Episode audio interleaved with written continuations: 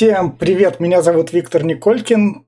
Сегодня у меня в гостях Ярослав Кемниц, креативный продюсер Magic Factory Animation. Добрый день.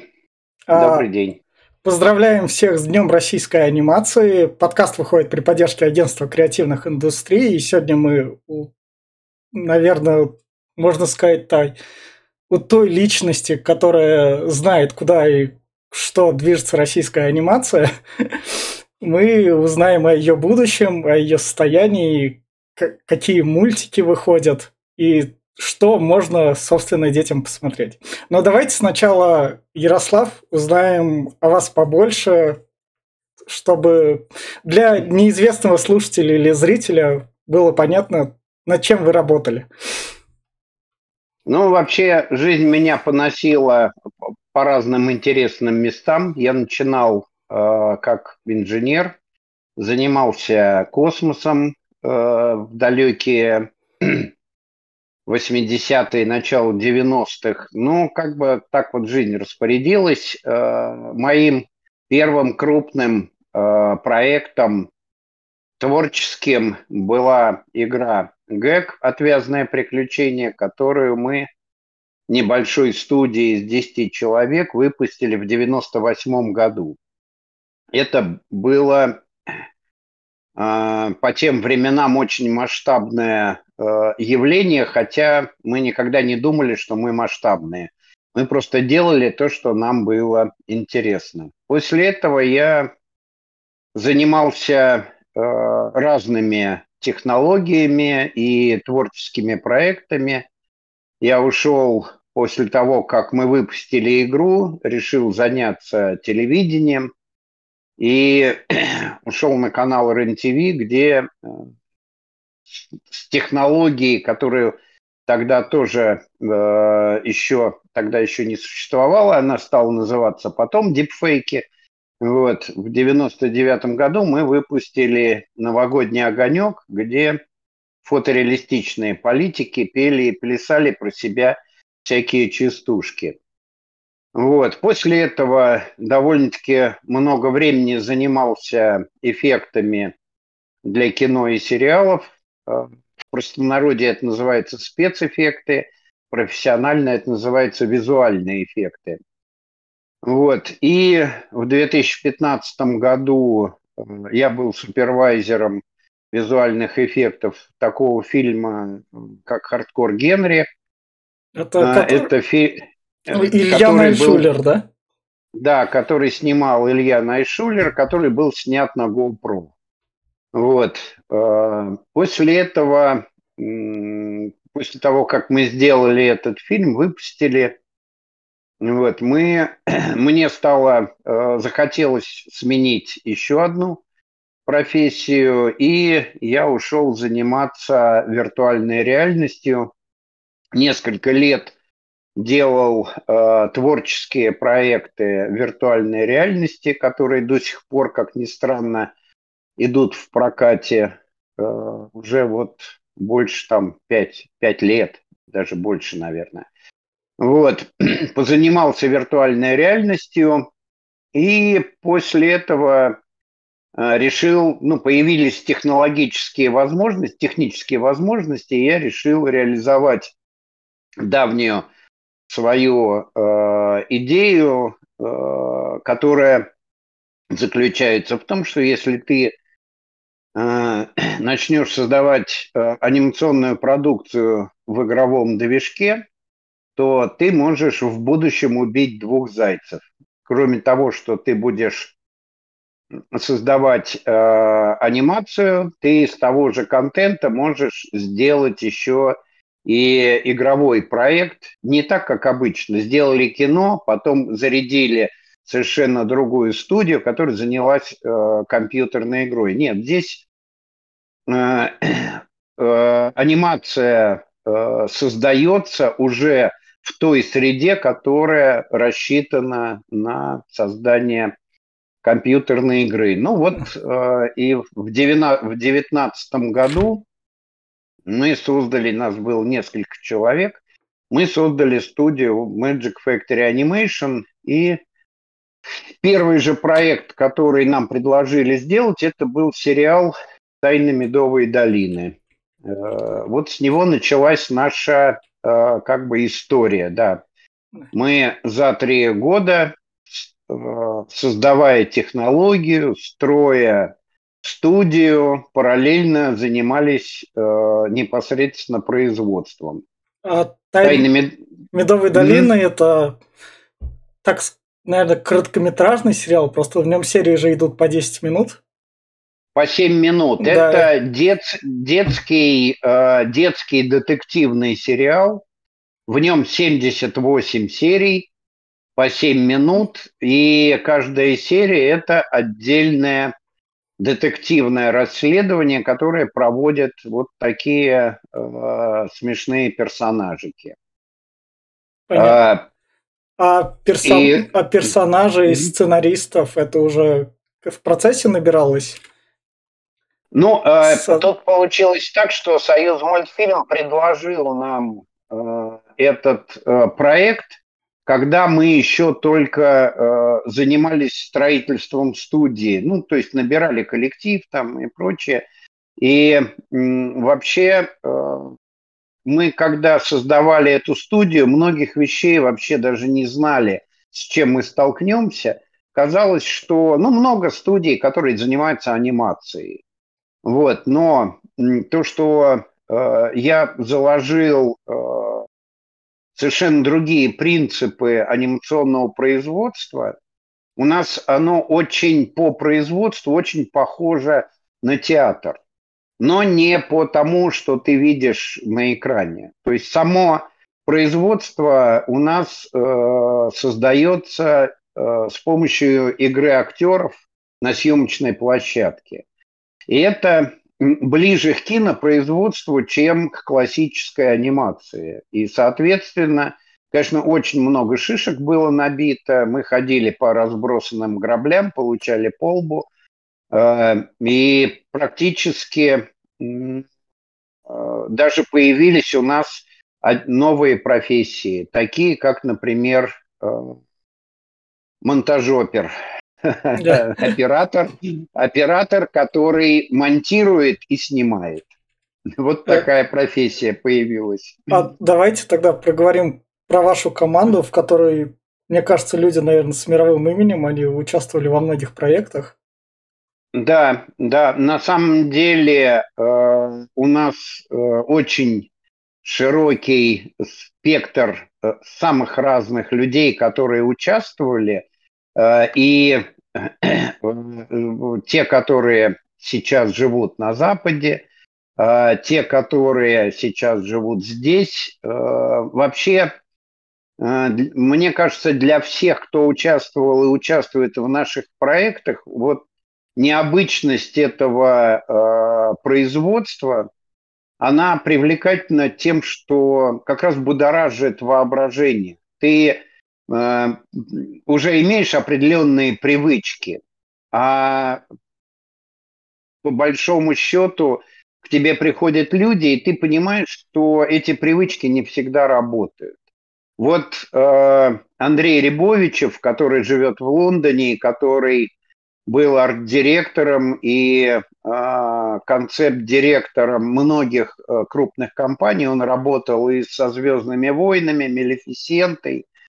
Э, э, когда мы к нему обратились, э, мы вместе с ним поняли, что во многих случаях привычный рисованный концепт не отражает того, что зрители видят на экране. И у нас, например, некоторые концепторы сразу нам делали трехмерные, трехмерные эскизы, не рисунки, а именно трехмер. Это вот все такие вот удивительные открытия. И надо сказать, что люди с мировым именем – Э, при этом э, с нами никому неизвестные студии сотрудничали с большим интересом. А, и вы всей этой большой командой, у вас вышло в том году выходит полнометражка. Это Чинг Хвостатый детектив. Да, вышло, вышел полный метр по вселенной вот нашей Медовой да. долины. А, Чин «Хвостатый детектив», он вышел в ноябре прошлого года, что для нас было, в общем, большой-большой радостью. Мы этот фильм сделали практически за год. Вот. Да. Это очень высокие темпы и высокая, как бы, ну, э, несложность, сложность она всегда присутствует. Здесь э, от нас требовалось э, быть очень интерактивными.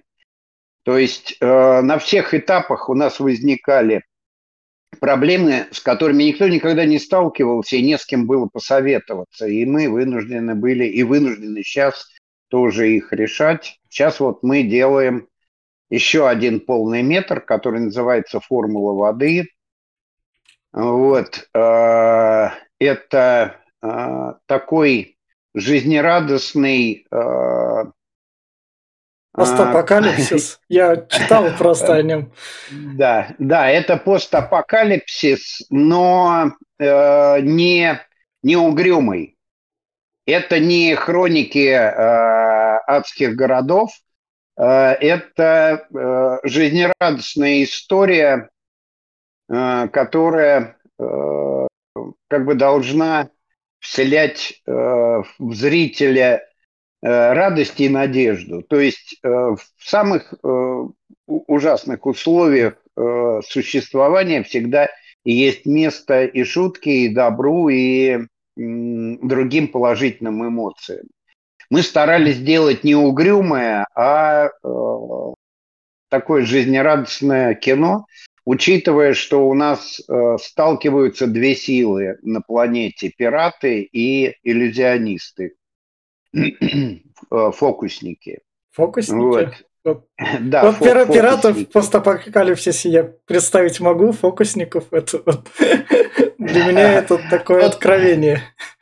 Но дело заключается в том, что в любых условиях, даже в самых страшных войнах, всегда, когда солдаты сидят в окопах, они всегда шутят.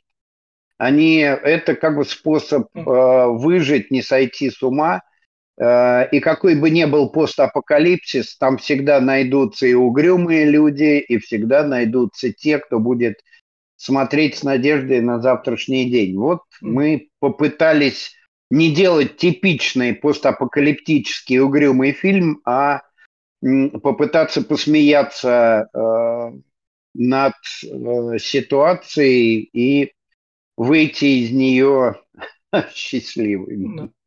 А помимо этого у вас же разрабатываются как бы еще будущие релизы, я их просто не включил, вы можете, сами о них рассказать. Но у меня Но, а, помимо да, этого сразу же еще вопрос задам.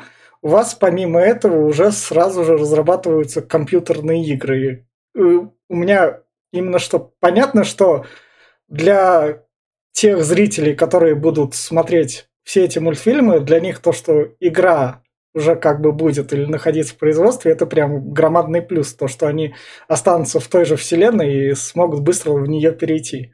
А насколько тяжело это два совмещать? Ну, э, по большому счету, э, понимаете, вот наша Медовая долина – это э, готовый level, уровень в Unreal. То есть мы делаем мультфильм, но анимационный фильм, но режиссер спокойно может классическими point of view способами перемещаться по всему городу, по всему острову, как в компьютерной игре.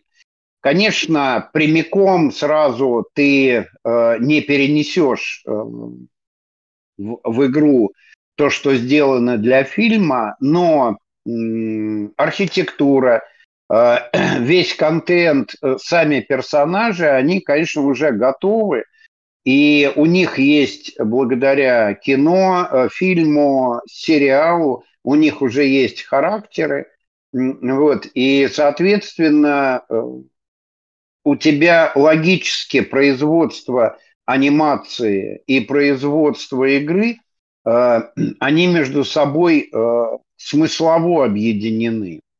Но надо сказать, что это огромный объем производства. Вообще полнометражный фильм который длится там час двадцать, час тридцать минут, это э, огромный объем, огромный объем работы. Э, и, соответственно, конечно, требуется э, много специалистов. Вот, поэтому мы изначально поняли, что если мы начнем запускать параллельно кино, сериалы и игры, мы просто надорвемся и не сделаем вообще ничего. Поэтому мы в первую очередь э, запустили э, сериальное кинопроизводство, а э, игры решили, что игры будут делаться с определенным сдвигом. Сейчас у нас в разработке э, игра, которая наоборот э, Э, сначала появится игра, а потом появится э, фильм. Это вот наши ребята э, параллельно с производством наших кинопродуктов делают еще экшен РПГ э, во вселенной э, D&D, э, который называется Аверна. Вот. Э, материалов пока, э, хотя у нас даже есть playable демки, но мы пока не хотим э, выкладывать материалы, потому что, в общем, ну, когда ты начинаешь уже делиться этими материалами, ты должен быть готов там и к продвижению, ко всем вещам. Да. У, нас, у нас многих э, пунктов э, мы просто руки еще не дошли. Другая игра, которая должна появиться, ну, э, я не уверен, что в 25-м э, году, э, скорее всего, наверное, в 26-м, вот, постольку, поскольку это такой должен быть тоже достаточно большой проект, это по формуле воды. Там э, очень много э, технических а, проблем. У нас вся планета покрыта водой. И а, сами понимаете, в реал-тайме э, вода – это очень большая как бы головная боль. Вот. Ну и, соответственно, мы, естественно, хотим, чтобы э, наши продукты игровые были не просто довеском, а чтобы они имели еще и самостоятельную ценность, как э, творческие проекты. Вот, поэтому игры с такой скоростью, с какой мы можем производить анимацию, мы пока еще э, ну, не научились. То есть игры у нас идут медленнее, потому что это не, как сказать... Ну, это и правильно, это более сложный процесс, потому что там как бы и геймдизайн, да. и... Я просто сам геймер, я поэтому да, понимаю. И у меня, у меня к вам вопрос, а почему именно Unreal Engine, а не Unity, например? То есть в плане вы игровых знаете, движков. А, вы знаете, дело заключается в том, что выбор Unreal э, произошел еще до создания нашей анимационной студии. У нас э, была небольшая компания из 10 человек, которая делала э, э достаточно э, такие масштабные VR-ные нарративные проекты. Э. И когда мы получили первый заказ на VR – а, у нас встал вопрос, на какой платформе делать. И вот, как ни странно, э, сравнивая э, движки типа Unity, Unreal, э, CryEngine, вот, я э, сравнивал не технологические их возможности. Я посмотрел, э, и это был, наверное, где-то 2000 шестнадцатый, что ли, год, сейчас на память не помню, я вдруг увидел, что эпики э, создают инструменты, которые для игр не нужны.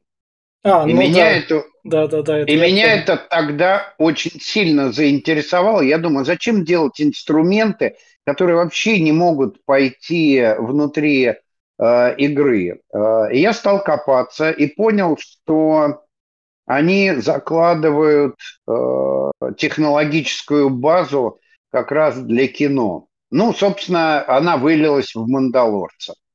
А, ну, вот. Мандалорец это когда его снимали на зеленых, ну как, не на зеленых, на LED-экранах. Тогда на LED-экранах, Технология да. в коронавирус, и там, собственно, на движке все дорисовывалось. Да, и надо сказать, что мы вот, э, как ни странно, сейчас э, у нас еще одно направление, которым мы занялись, это на студии Горького сейчас появился большой павильон с LED-скринами, вот. Э, а контент э, для, для него, для того, чтобы использовать его в полнометражных фильмах, э, это как раз вот прямо наша область. Это как бы генерация в Unreal. Вот. То есть выбор был не с точки зрения лучше движок или хуже, по большому счету, все э, топовые программы, э, будь то, я не знаю, там программы для создания контента типа там Max, Maya э, или там Blender, они все обладают одними и теми же э, возможностями. Ну, у них есть своя специфика, но достижения практически э, нивелируют друг друга, они на одном уровне. И по большому счету в тот момент – надо было бы выбирать Unity, потому что э, было больше специалистов в Unity, в Unreal было людей мало, но как бы я понял, что Unity останется, скорее всего, в своей нише, а Epic Games э, начнут э, завоевывать ниши соседние. И это э, как бы было причины, по которой я вот остановился на Unreal Engine. А, вы проговорились про виртуальную реальность, и я, ваша фирма занимается арт-VR. А, можете рассказать, что это такое? Ну, арт-VR – это VR проекты в виртуальной реальности, которые не являются в чистом виде игровыми это э, э, интерактивные э, как бы интерактивное повествование. Вот первый проект, который мы сделали в виртуальной реальности, он, по идее, должен существовать сейчас в Петербурге. Мы сделали э, три больших серии э, про историю Финского залива. Петровский флот XVIII века – Э, форты XIX э, века и самолеты начала XX века. Э, это был мультиплеер, где люди одевали на себя трекеры в это самое HTC Vive, вот, и могли взаимодействовать в виртуальном пространстве друг с другом до четырех человек. И они погружались в мир 18-19 э, века. В какие-то моменты они могли играть, в какие-то моменты с помощью игры им объяснялась э, та или иная вещь. Ну, например, если я начну объяснять, как работает парус, э, через три часа э, никто ничего не поймет, но все дико устанут. А если я дам в руки парус э, и нарисую на нем векторы э, воды, ветра, вы мгновенно поймете, как лучше им э, управлять. Вот, собственно, такие игровые фрагменты мы туда вставляли, например, чтобы расставить правильно э, в Финском заливе форты, мы использовали, ну, чтобы показать человеку, как это сложно и как это делалось, мы просто делали внутри вот этого виртуального проекта небольшую игру э, защитные башни, Tower Defense. То есть человек получал в руки несколько фортов, расставлял по реальному Финскому заливу, а потом шел в шведский парусный флот и э, уничтожал Петербург. Человек как бы понимал, что он это сделал неверно. И вот это как бы не в чистом виде игра, но и не нудное повествование. Вот это такой э, интерактив, с моей точки зрения, очень напоминающий э, реальную жизнь.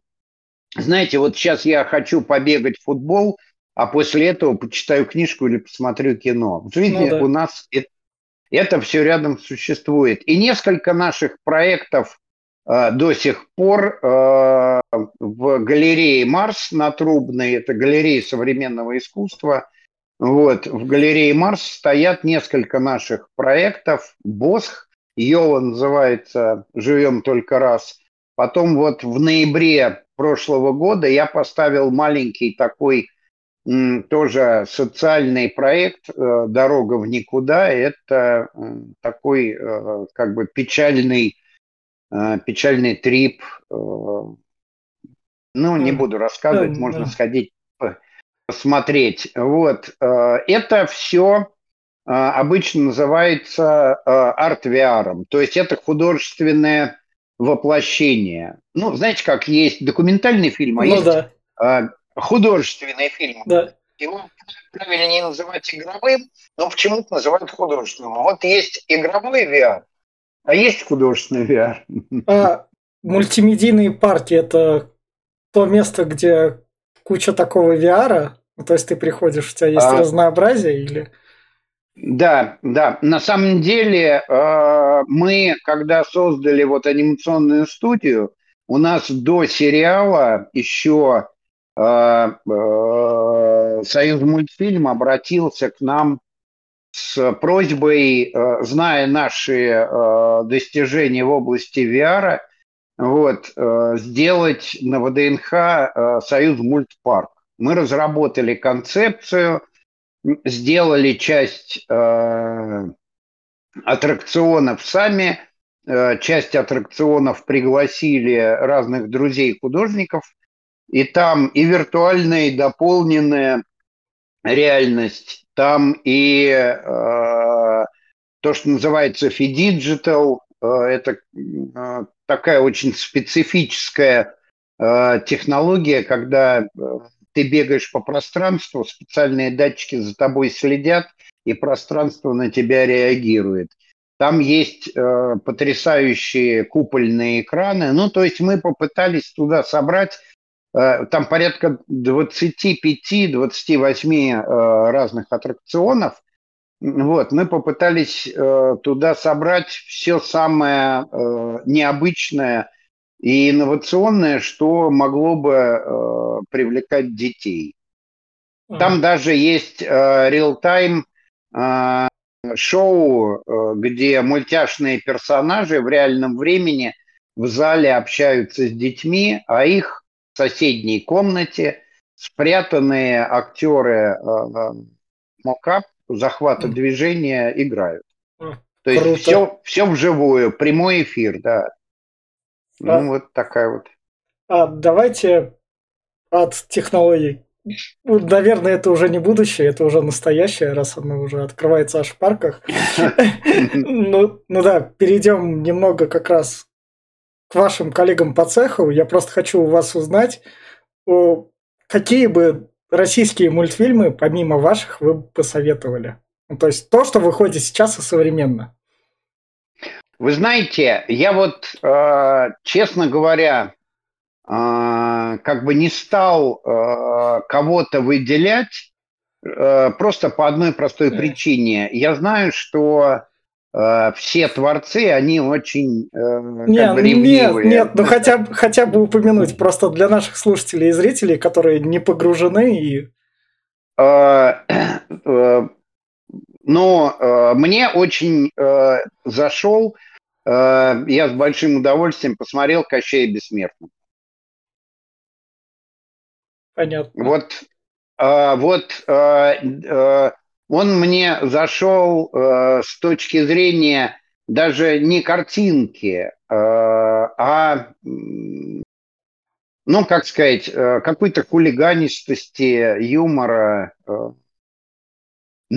Тут сложно ну, очень э, оценивать, понимаете? Ну, я, что... я не прошу оценить, я прошу просто как это а, упомянуть, ну, вот, это как бы... Да, ну вот, вот как, когда ты так субъективно да, смотришь, да. что-то посмотрел, ну да, хорошо, там, ну клево, а что-то посмотрел, смеялся, и потом э, кому-то говоришь, слушай, прикололо. Вот э, надо сказать, что э, Кощей Бессмертный меня порадовал. Я смеялся. А есть ли у вас любимый российский мультфильм? Потому что у меня в детстве, это я помню еще 2001 или 2002 год, Первый канал, э, реклама «Не знай кино Луне», Незнайка на Луне выходит, там разрывает, я получаю масштабное удовольствие, там с детства такой любимый российский мультик. А есть ли у вас что-то такое? Вообще у меня э, есть, э, вот понимаете как, э, дело в том, что в советское время и некоторое количество постсоветского времени э, на Союз мультфильме много выпускалось э, взрослой анимации. То, чего сейчас э, практически стало, э, ну, э, этого почти нет. У меня в детстве был кинопроектор 8-миллиметровый, и на этом кинопроекторе до дыр мы с друзьями затирали получасовой мультфильм, который назывался «Шпионские страсти». Это был черно-белый мультфильм, выпущенный где-то, я не знаю, там в 70-е, может, вообще еще раньше годы э, «Шпионские страсти» это вот э, был мультфильм, который э, я мог, в отличие от всех остальных, имея кинопроектор, мог посмотреть в любое время. Вот. И, соответственно, мои друзья, мы как бы закрутили этот фильм вообще ну, пленка уже была порвана, смотрели кусками, потому что смотрели много-много раз. Потом я э, уже, будучи взрослым человеком, у меня осталось два э, э, анимационных фильма, которые я очень люблю и периодически в разных в разные эмоциональные моменты пересматриваю. Это «Остров сокровищ» Черкасского и э, шел прошлогодний снег э, татарского. А шел прошлогодний, вот эти... шел прошлогодний снег, это там, где, собственно, так сказать, дедушка в шапке и такой вот. Да, за елкой снег... все время да, ходит. Да, да, да, да, да. А что стоит заметить про остров сокровищ, он за счет своих персонажей смог так по-современному замемился.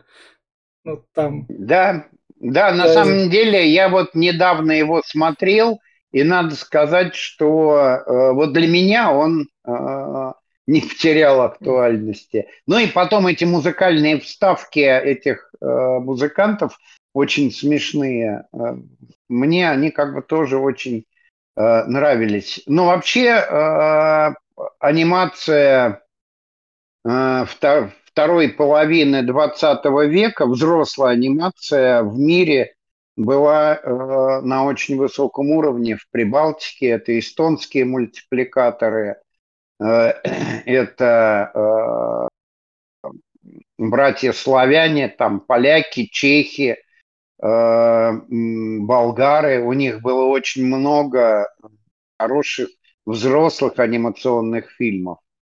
Вот. Потом можно вспомнить э, ныне здравствующего э, американского аниматора Плимптона, э, который э, в одиночку рисует полнометражные фильмы карандашами вообще там, ну, фантастика. Вот, э, поэтому я, как сказать, э, мне интересно смотреть фильмы разных времен, и разных э, народов. Э, ну, потому что, в общем, э, всегда везде на, найдется кто-нибудь э, необычный, кто тебя поразит и заставит задуматься. А давайте, вот собственно, вот на этой ноте что ждать от российской анимации в будущем, куда она продвинется.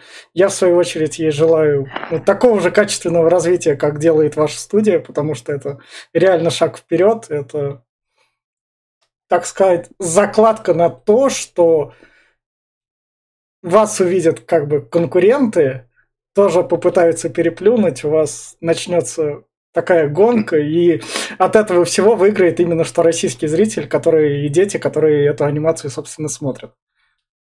Да, вот я тоже считаю, э, что э, чем больше конкуренции, э, тем вкуснее зрителю.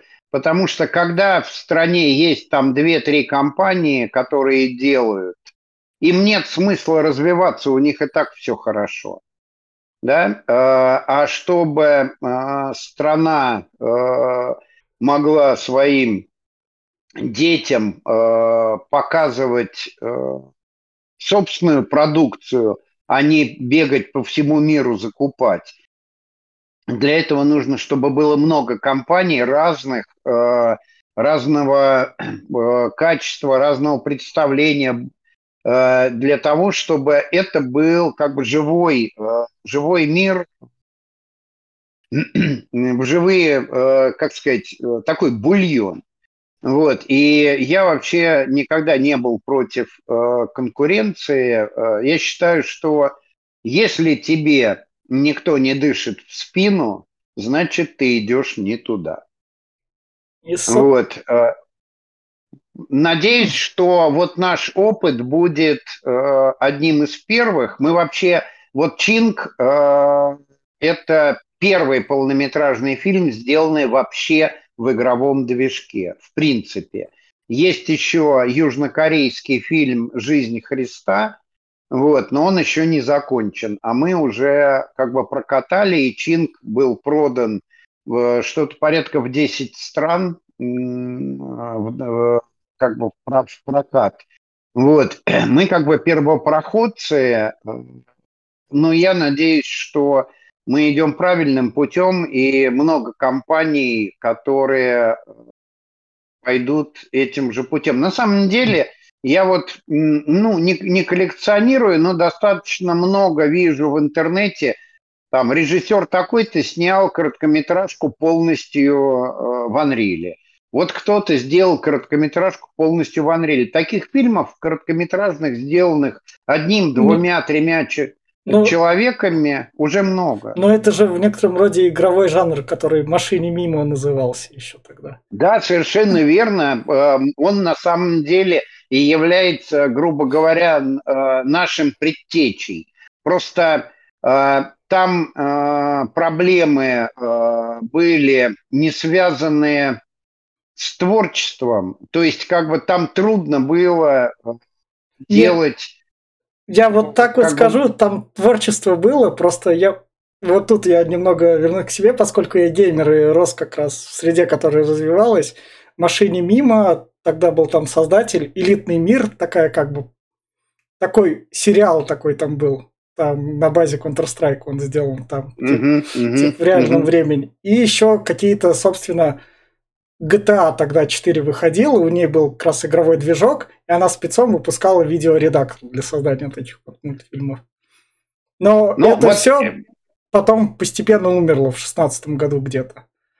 А, а понимаете, а, умерло, потому что по большому счету э, талантливых людей э, всегда везде было много. Просто технологически эти инструменты Э, как бы не развивались. Вот появилась возможность снимать на iPhone, и куча людей сняли вполне хорошие фильмы, которые катались на Сенденсе, там, на других фестивалях. Неважно, э, какая технология, да, ценностью является что? Креатив, идея.